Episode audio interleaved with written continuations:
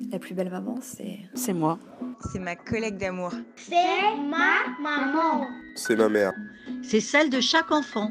La plus belle maman, c'est ma belle-mère. C'est ma propre maman.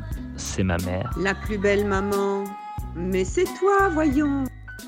La plus belle maman, c'est toi. Bienvenue sur ton podcast. Je suis Louise Curie et ici on échange avec des femmes devenues mamans. Parce que ton rôle de mère est si important dans la société et que tu mérites du temps pour toi, je t'offre ce moment de partage et de bienveillance afin d'alléger un peu ton quotidien. Laissez votre enfant explorer, faites-lui confiance. Si, votre, si tout est euh, sécurisé autour de vous, il ne peut rien se passer. Laissez-le, euh, laissez-lui cette chance d'explorer à sa manière, à son rythme. Vous êtes là pour, pour l'accompagner et le soutenir et avoir cet œil bienveillant et, et, et rassurant. Mais euh, faites-lui confiance, il n'y a aucune raison qu'il, se passe se passe une catastrophe. Hello Pour ce 17e épisode, tu vas rencontrer Colline. Elle est psychomotricienne et travaille chez My Baby Fly. Tu connais cette belle start-up? My c'est des ateliers de gym prénatal pour les femmes enceintes et des ateliers de motricité pour les enfants. Leurs ateliers sont animés dans des crèches, dans des cafés poussettes, mais aussi à domicile. Ma Babyfly propose pour les enfants de l'éveil musical, corporel, de l'éveil au signe ou à l'anglais. C'est top, non? Petite précision, leurs cours sont adressés aux enfants de moins de 6 ans. Alors comme je te le dis souvent par ici, il est très important que tu prennes soin de toi et de ton enfant. Alors je t'invite à découvrir leur site internet et à réserver un petit cours. Tu trouveras le lien dans la description de cet épisode. Allez, je lance l'interview. Attends, attends, j'ai un autre truc à te dire. Si tu viens de Nice ou de, des environs, sache que ce vendredi, 14 juin, j'y serai et j'aimerais vraiment te rencontrer. Donc n'hésite pas à m'écrire via le lien qui sera aussi dans la description de cet épisode. J'aimerais bien faire une petite rencontre informelle dans un café ou sur la plage à 17h. Tu auras l'occasion de savoir plus sur ce projet, de me connaître et de connaître d'autres mamans. Alors n'hésite pas, écris-moi. Bonne écoute. Bonjour Colline. Bonjour Louise. Alors tu es psychomotricienne depuis 3 ans et aujourd'hui, on va parler donc de ton métier. Peux-tu tout d'abord nous expliquer qu'est-ce que tu fais? Alors, je suis psychomotricienne. Euh, la psychomotricité est un métier du paramédical. Euh, qui vise des populations euh, très larges, donc du nouveau-né aux personnes âgées. On a un rôle de rééducateur ou, de thérapeute en fonction des structures dans lesquelles on travaille. Euh, voilà, alors c'est pas un métier facile à expliquer, mais en fait, on, a pour rôle de, permettre à l'individu de s'approprier ou de se réapproprier son corps, donc d'apprendre à découvrir son corps euh, sur le plan moteur, affectif, émotionnel. Voilà, parce qu'on considère que le corps est notre outil principal pour euh, s'ouvrir à tout l'environnement, tout, euh, tout l'environnement le, qui nous entoure. Donc euh, il est important de se sentir bien dans son corps et d'avoir euh, cette harmonie euh, psychocorporelle dans notre vie. Génial. Et toi alors tu te tu t'es consacré plutôt aux bébés et aux enfants? Raconte-nous un peu. Alors aujourd'hui je travaille dans un CESAD, c'est un service d'éducation spécialisé dans les soins à domicile qui accompagne des enfants scolarisés de 4 ans à 14 ans. Euh, voilà, donc je me déplace dans des écoles pour faire mes, mes rééducations. C'est des enfants handicapés moteurs. Et je travaille aussi pour My Baby Fly, qui est une, une association, une, boîte qui propose des ateliers d'éveil dans des structures de la petite enfance, donc dans des crèches et aussi dans des lieux consacrés à l'enfant, donc des, par exemple des boutiques, où on propose des ateliers parents-enfants euh, euh, pour euh, aider les parents à accompagner l'enfant euh, autour de, de l'éveil de, des petits. Génial. Raconte-nous un peu l'évolution de la motricité d'un bébé et d'un enfant. Qu'est-ce que tu peux nous dire sur ça? Alors l'évolution de, de la motricité, alors c'est une très large question. Je pense que c'est une question que beaucoup de mamans se posent, beaucoup de parents. Euh, je pense que beaucoup, je vois beaucoup de mamans très inquiètes par rapport à, à ça. Euh, alors oui, en effet, il y a des stades dans le développement psychomoteur de l'enfant euh, qu'il faut un peu euh, regarder un peu loin parce qu'il faut pas non plus trop s'y chacun évolue à son rythme et il y a un enfant qui se développera beaucoup plus vite sur le plan moteur un autre sur le plan cognitif. Chacun va explorer à sa manière. Donc euh, donc voilà les les bases du développement c'est bon déjà il faut savoir que le nouveau-né jusqu'à ses deux mois environ a une hypotonie du tronc et de la tête et plutôt une hypertonie des, des quatre membres. Donc il va y avoir beaucoup de mou mouvements involontaires. Il va falloir laisser l'enfant aussi explorer euh, cette période de sa vie où, euh, où il n'a pas la conscience de la globalité de son corps. Et ensuite, au fur et à mesure, en fonction des stimulations qui lui sont proposées, il va, euh, son, tonus va changer, il va commencer à avoir un bon port de la tête, de la colonne vertébrale, et pouvoir à ce moment-là commencer à mieux explorer, à se déplacer et à prendre conscience de tout l'environnement euh, autour de lui. Tu parles de stimulation, comment est-ce qu'on peut stimuler la motricité de son bébé? Alors pour le nouveau-né, euh, je pense, alors ça c'est quelque chose où beaucoup de mamans euh, se trompent, c'est très important de mettre son enfant sur une surface euh, plutôt dure en fait. On a tendance à les mettre dans des un peu quelque chose de, de contenant qui peut être intéressant aussi, mais pour leur proposer un appui dur parce que c'est sur un appui dur que l'enfant puis peut recruter tout son, tout son corps et ses membres et à ce moment-là se, se déplacer. Pour un nouveau-né, il va falloir juste euh, proposer euh, des stimulations visuelles, lui donner envie d'aller sur les côtés, de se retourner, etc. Et des visuels colorés, j'imagine? Voilà, beaucoup de visuels colorés. Alors, euh, le nouveau-né ne, peut pas encore bien distinguer les couleurs, mais en effet, lui proposer des contrastes, ça peut être juste noir, blanc, rouge, rouge et jaune, voilà, lui proposer des stimulations, beaucoup utiliser aussi tout ce qui est sonore et travailler ça, ce, suivi visuel ou auditif en étant toujours dans la communication avec l'enfant, toujours regarder l'enfant et lui proposer euh, d'aller vers la gauche, vers la droite et, de, prendre conscience en fait de l'environnement qui, qui l'entoure euh, pour commencer. Et donc ça, tu proposes ça à partir de, de quel mois, quel mois et après, qu'est-ce qu'on passe à quoi? Alors, euh, à partir de même deux semaines, hein, lui proposer ces stimulations-là, euh, toujours respecter hein, ses temps d'éveil parce qu'il ne faut pas euh, réveiller un enfant juste pour lui proposer des stimulations motrices et, et sensorielle. Euh, à partir d'un, enfin voilà, faut, faut respecter le, rythme de l'enfant. Mais à partir du moment où on sent que l'enfant va commencer à avoir envie d'aller sur les côtés, on peut proposer. Donc on, propose, moi, dans, pendant mes ateliers, je propose des, des, des manières de montrer comment aider l'enfant à se retourner sans faire pour lui, parce que c'est quand même notre principe de cette motricité élite, de d'accompagner l'enfant, mais de pas faire pour lui. Euh, si un enfant euh, n'arrive pas à aller, n'a pas envie, c'est pas qu'il n'arrive pas, c'est qu'il n'a pas envie d'aller sur le côté, ne pas euh, le forcer absolument à y aller. Par contre, il est intéressant euh, de proposer euh, quelques temps par jour de des, temps très courts de mettre l'enfant sur, euh, sur le ventre parce que c'est une position qu'en fait on explore moins parce qu'on demande maintenant aux parents de coucher l'enfant sur le dos. Donc voilà, de lui proposer quelques, quelques petits temps par jour, de le mettre sur le ventre. Ça lui donne déjà l'envie de redresser la tête et d'explorer l'environnement d'une autre manière aussi. Et combien de temps on peut le laisser sur le ventre? En soi, on peut le, laisser, euh, on peut le laisser autant que autant qu'il est confortable. Euh, mais les premières fois, l'enfant, c'est pas qu'il n'est pas confortable, c'est que c'est assez euh, assez stressant pour lui. C'est une position qu'il ne connaît pas, une manière de voir l'espace complètement différemment. Il a eu l'habitude de toujours regarder en l'air et le plafond, donc respecter au moment où on sent que que c'est trop compliqué pour lui, que ça lui demande trop d'efforts de soulever la tête. Voilà, de d'arrêter. Mais il faut je dirais euh, quelques secondes, ça peut aller 15 euh, secondes, c'est très bien. Ok, parfait. J'ai appris que l'état d'éveil des bébés varie selon le bébé. Est-ce que tu peux nous en dire plus? En effet, il faut, faut, respecter le temps d'éveil. Alors, il faut en fait être à l'écoute de son enfant. Je pense qu'une maman est la mieux placée pour ça, de, se rendre compte si son enfant est, disponible à ce moment-là pour lui proposer de l'éveil ou, non. Il faut, juste, euh, voilà, c'est une communication qui s'établit entre le parent et, et l'enfant et de voir si à ce moment-là il est disponible pour, euh, pour ces diverses euh, stimulations si on lui en propose trop euh, trop régulièrement, s'il est endormi à ce moment-là, on va, ça va être dans l'hyper euh, stimulation et ça c'est pas bien en fait. Ça va juste bloquer l'enfant et et pas euh, lui donner de l'envie de d'apprendre et de découvrir son corps de cette manière. Donc en gros, il faut l'écouter. Il faut suivre, quoi. si je peux dire une seule chose aux parents, et je pense qu'ils ils, le savent, ils le savent naturellement, mais voilà, soyez à l'écoute de votre enfant, ne lui en demandez pas trop, ne comparez pas avec les enfants autour de vous qui ont fait ça aussi avant euh, tel âge, etc. Chacun a son rythme. Alors peut-être que votre enfant se retournera plus tard que le voisin, mais euh, il aura pris euh, peut-être plus de temps pour, pour explorer, pour découvrir son corps d'une autre manière. si l'on voit qu'il a un petit peu du mal à faire ses exercices et on pense qu'il a un petit retard psychomoteur, est-ce qu'on doit s'inquiéter? Et est-ce qu'on doit, qu'est-ce qu'on doit faire en gros? Je pense que les parents s'inquiètent assez rapidement. Euh, je pense que la meilleure personne placée pour vous dire si oui ou non il faut s'inquiéter, ce sera votre médecin.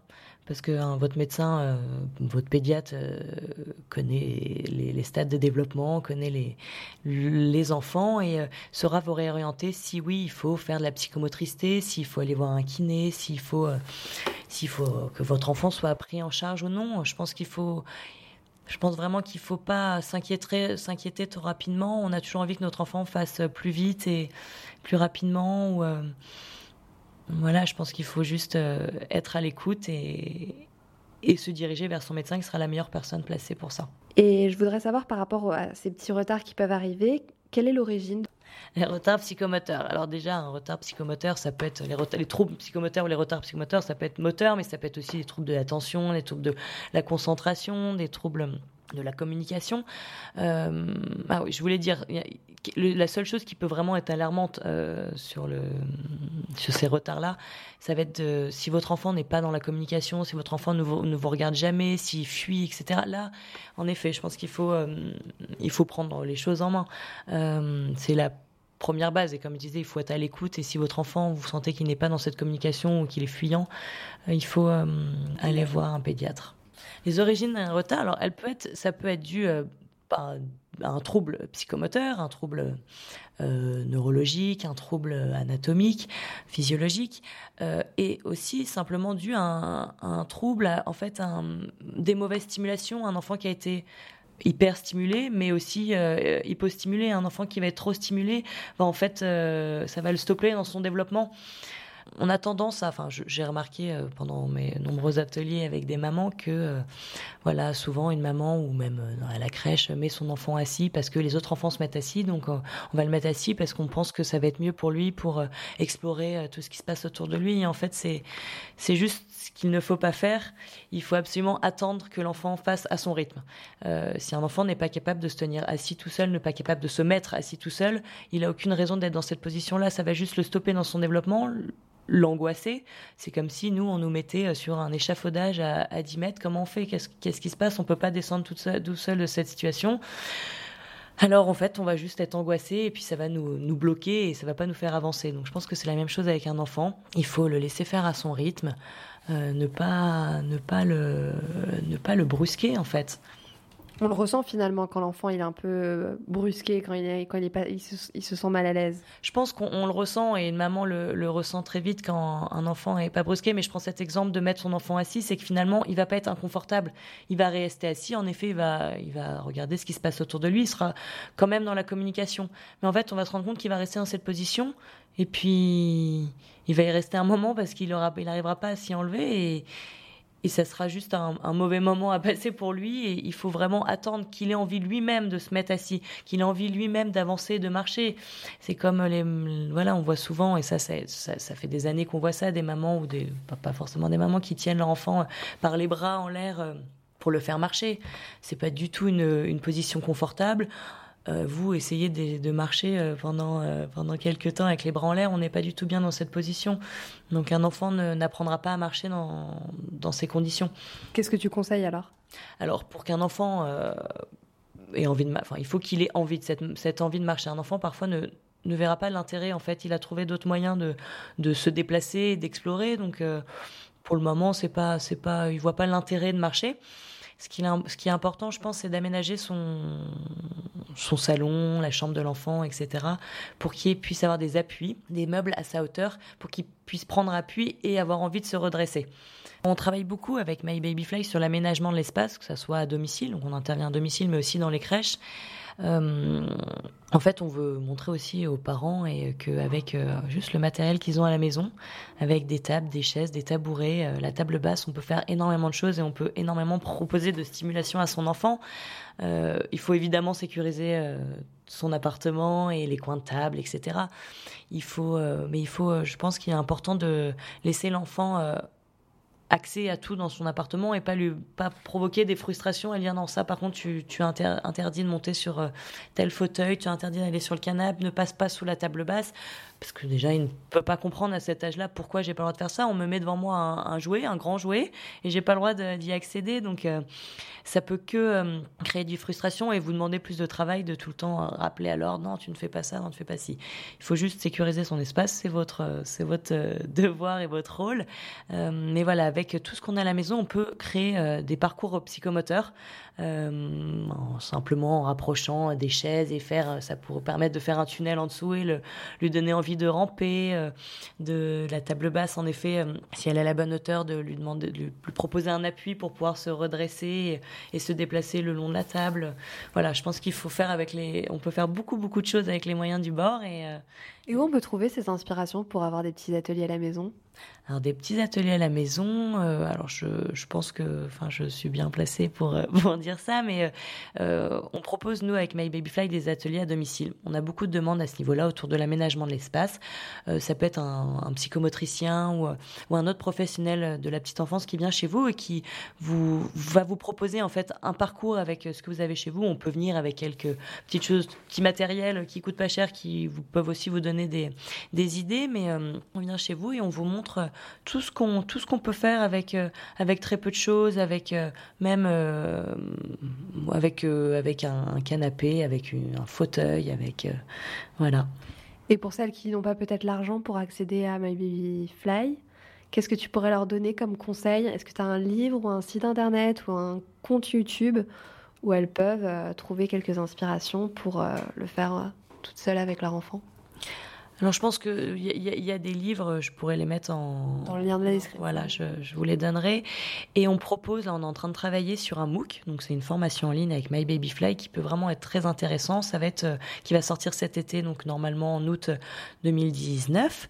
Euh, on propose 40 vidéos de 4 minutes à chaque fois. Euh, répartis en quatre chapitres. Donc le premier chapitre est sur le développement euh, euh, psychomoteur de l'enfant et ensuite un chapitre sur les activités à proposer à domicile pour les bébés, un autre chapitre pour les moyens et ensuite pour les grands. voilà, donc ça c'est c'est un moyen un peu pour les parents de se former, d'avoir de nouvelles idées. Ça sera pas très cher. Et, je pense que c'est très concret, c'est réalisé par une psychomotricienne, c'était très concret et très ludique. Et euh, ça peut inspirer euh, vraiment euh, les jeunes mamans. Les jeunes mamans. Cool.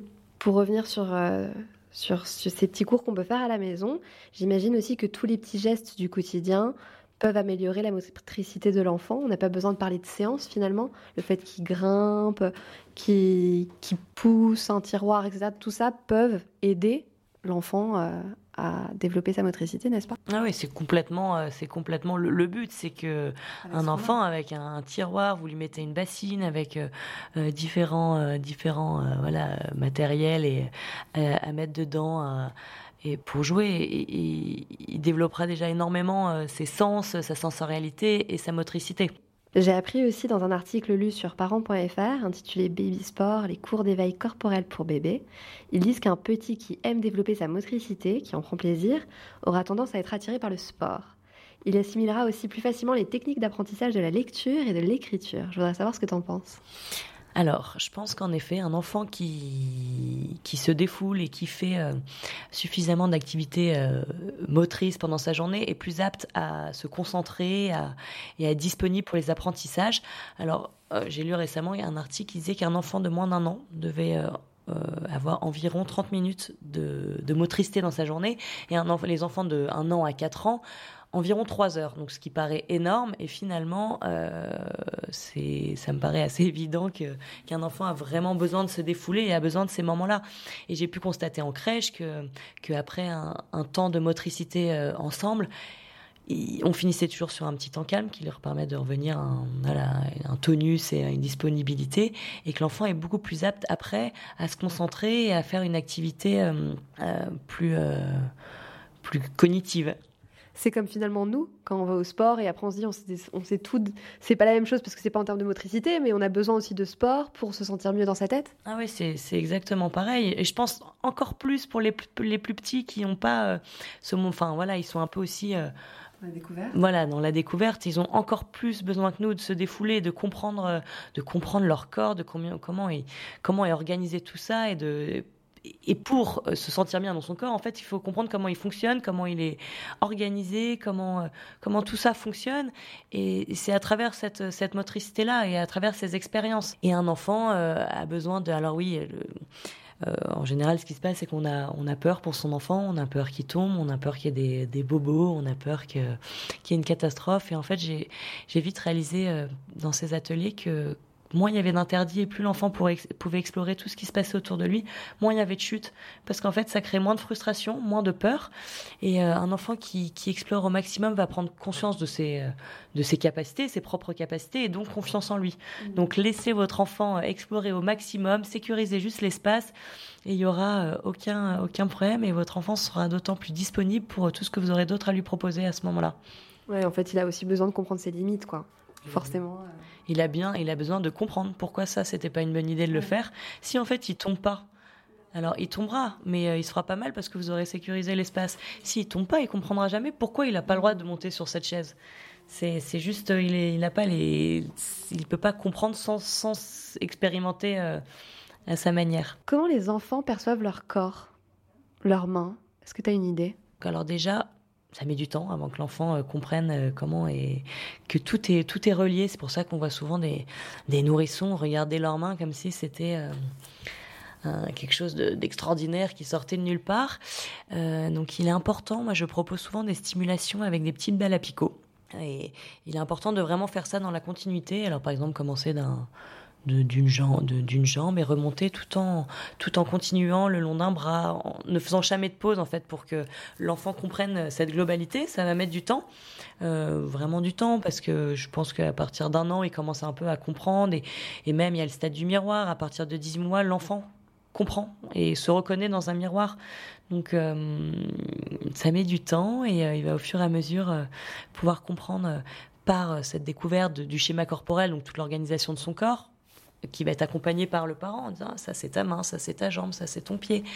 Et, euh, aussi par ses expérimentations motrices, euh, il va commencer à comprendre comment et, organiser tout ça et développer au fur et à mesure euh, sa motricité. J'ai lu aussi dans parents.fr que on pouvait aussi voir un peu l'image mentale de la main d'un bébé, comment il, projetait sa main. En gros, quand il dessine, il, commence par faire une tige, et puis après il commence à faire une boule. Et au fur et à mesure de ses dessins, on voit aussi que il prend conscience que sa main, bah, ça a une certaine forme pour arriver à la fin à une sorte d'étoile qui représente les cinq doigts.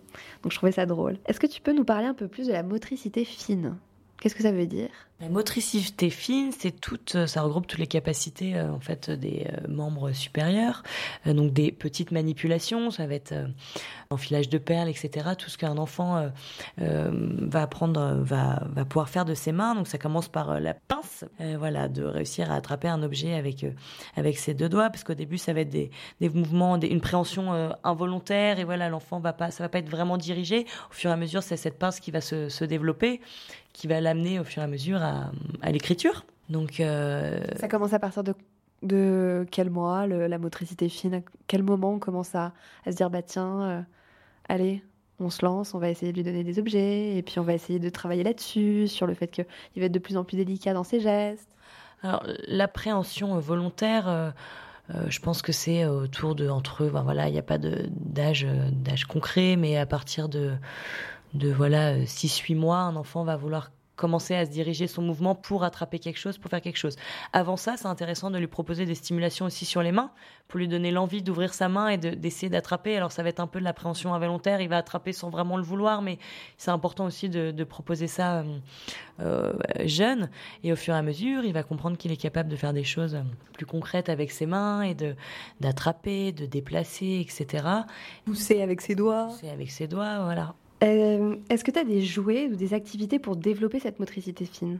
On peut, on peut euh, avec des choses très simples, de, par exemple, comme je disais tout à l'heure, avec une bassine, s'amuser à, prendre, par exemple, des, balles et les ranger, les ressortir d'une d'une bassine, un seau, de ce que vous voulez, ce que vous avez à la maison, déjà de, de avec des objets un peu plus gros et au fur et à mesure diminuer aussi la taille de ces objets, de proposer des choses plus, des choses plus précises, plus, plus délicates pour que l'enfant prenne conscience euh, de ses cinq doigts, du fonctionnement de ses cinq, doigts entre eux parce que c'est quand même la main et, les pieds sont des, des choses très, euh, très complexes.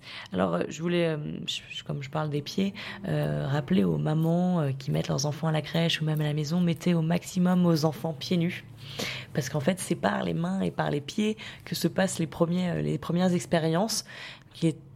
Il est, vraiment favorable à ce que l'enfant soit pieds nus et c'est en étant pieds nus, en pouvant bien tester cet équilibre, de, se rendre compte que les doigts de pied, on peut s'appuyer devant, derrière, c'est-à-dire les côtés, de trouver son équilibre et c'est de là que vient, que vient la marche et donc aussi toute, toute cette motricité. Donc mettez au maximum vos enfants pieds nus. Concernant les pieds, être pieds nus, c'est bien aussi de le faire quand on est dehors, par exemple si on va au parc si on est dans une forêt, si on à la plage, hop, on enlève les chaussettes. Ah ouais, je pense qu'il faut être au maximum pieds nus, de voir toutes ces, toutes ces matières, de tout ce qui peut se passer sous notre pied. Alors, euh, je pensais à ça, vous pouvez fabriquer des plaques, euh, des plaques sensorielles, ce qu'on appelle des plaques sensorielles, donc euh, avec du matériel que vous avez à la maison. Vous prenez des planches en carton ou en bois et de pouvoir y coller dessus plein de matières différentes. C'est un, un, exercice sympa à faire avec son enfant quand il est un peu plus grand.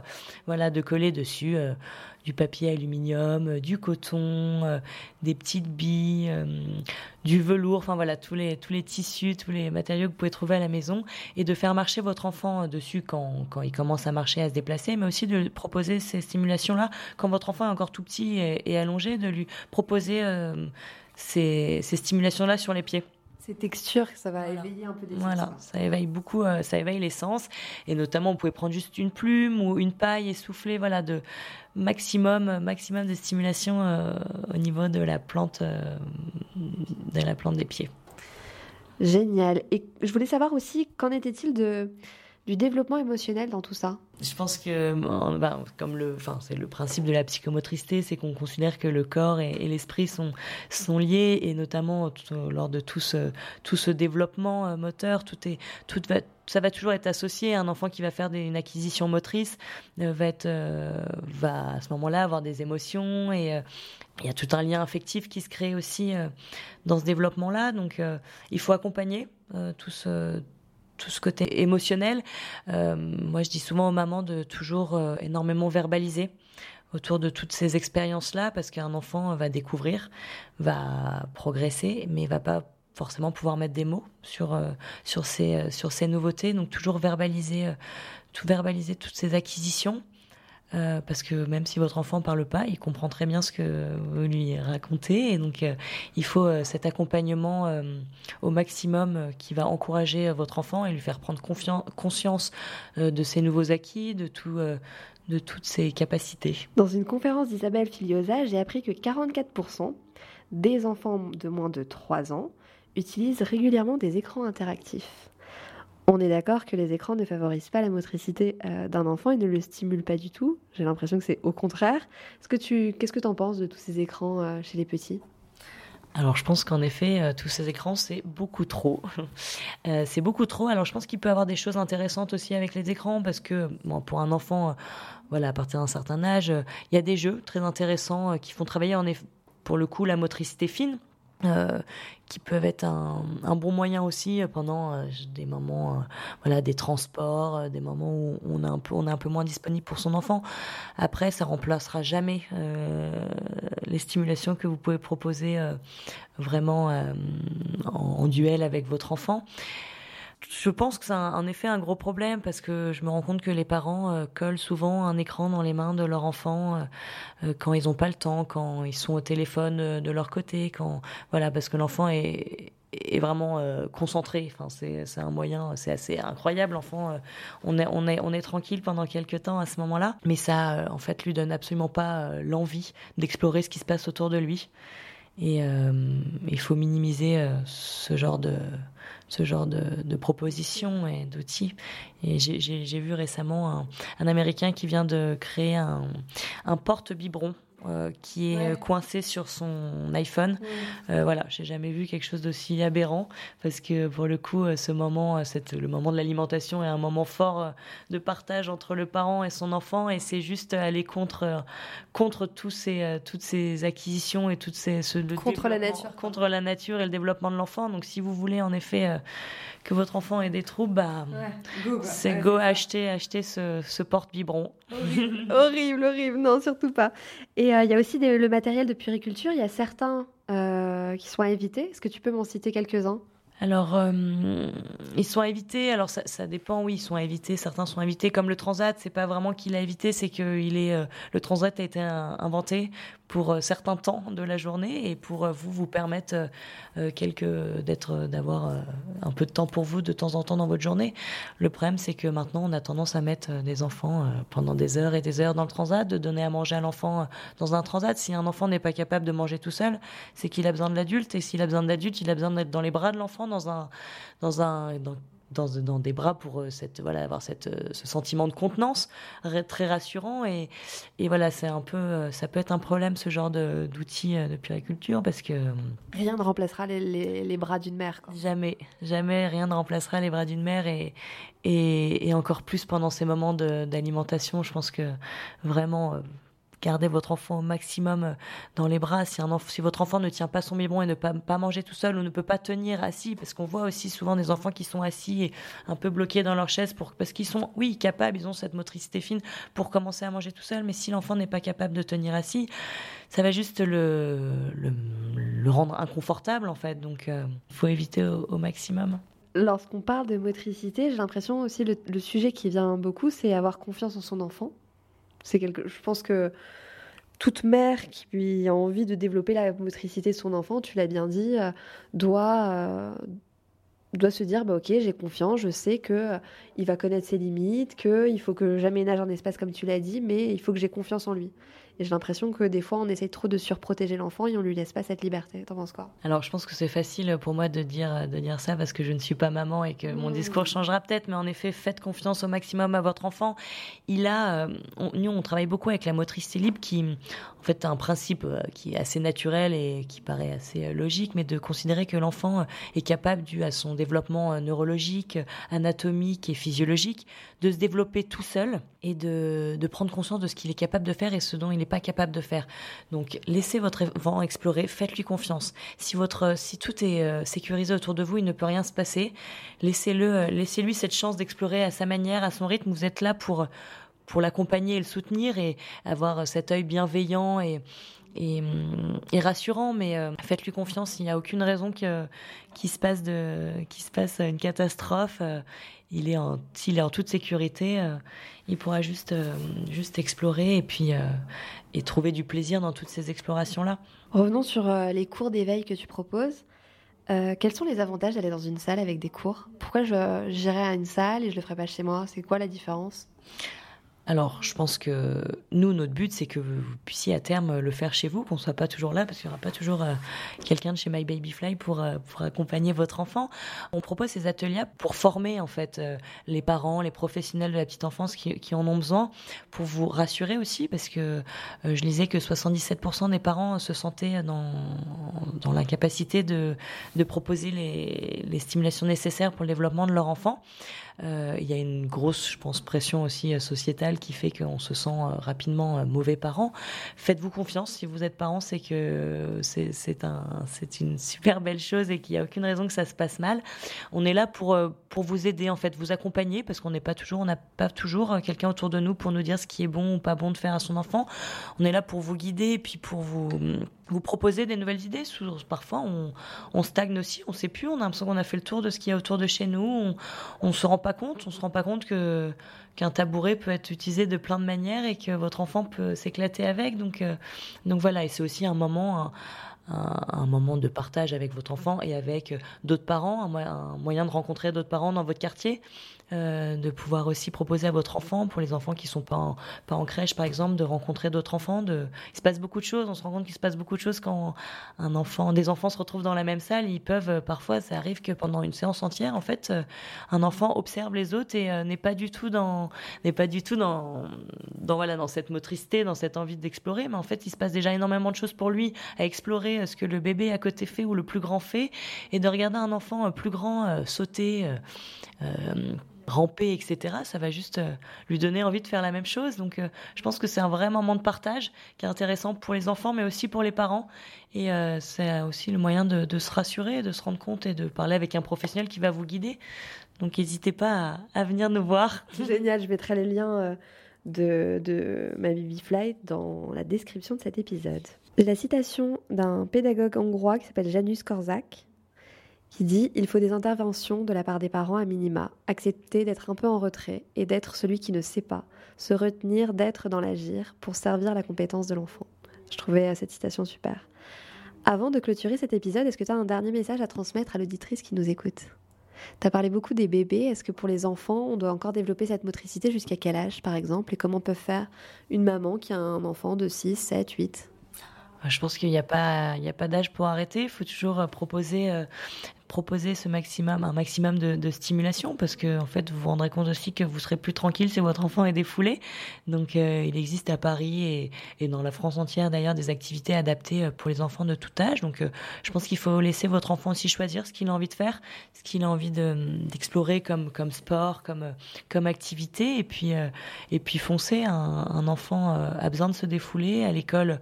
Il y a du sport qui est proposé, mais c'est pas toujours suffisant et ça dépend. Un enfant peut avoir plus ou moins besoin de, de, ce, de ces moments-là. Donc, euh, si vous sentez que votre enfant est, est euh, parfois difficile à gérer, je pense qu'un peu de sport euh, plusieurs fois par semaine peut vraiment lui faire du bien. Donc, proposer à, votre enfant ces moments qui en, en fait seront des, des, moments de détente ensuite pour vous et pour lui. Sur le compte Instagram de La Plus Belle Maman, je publie tous les jours une citation. Je voudrais savoir quelle était ta citation ou la phrase de clôture.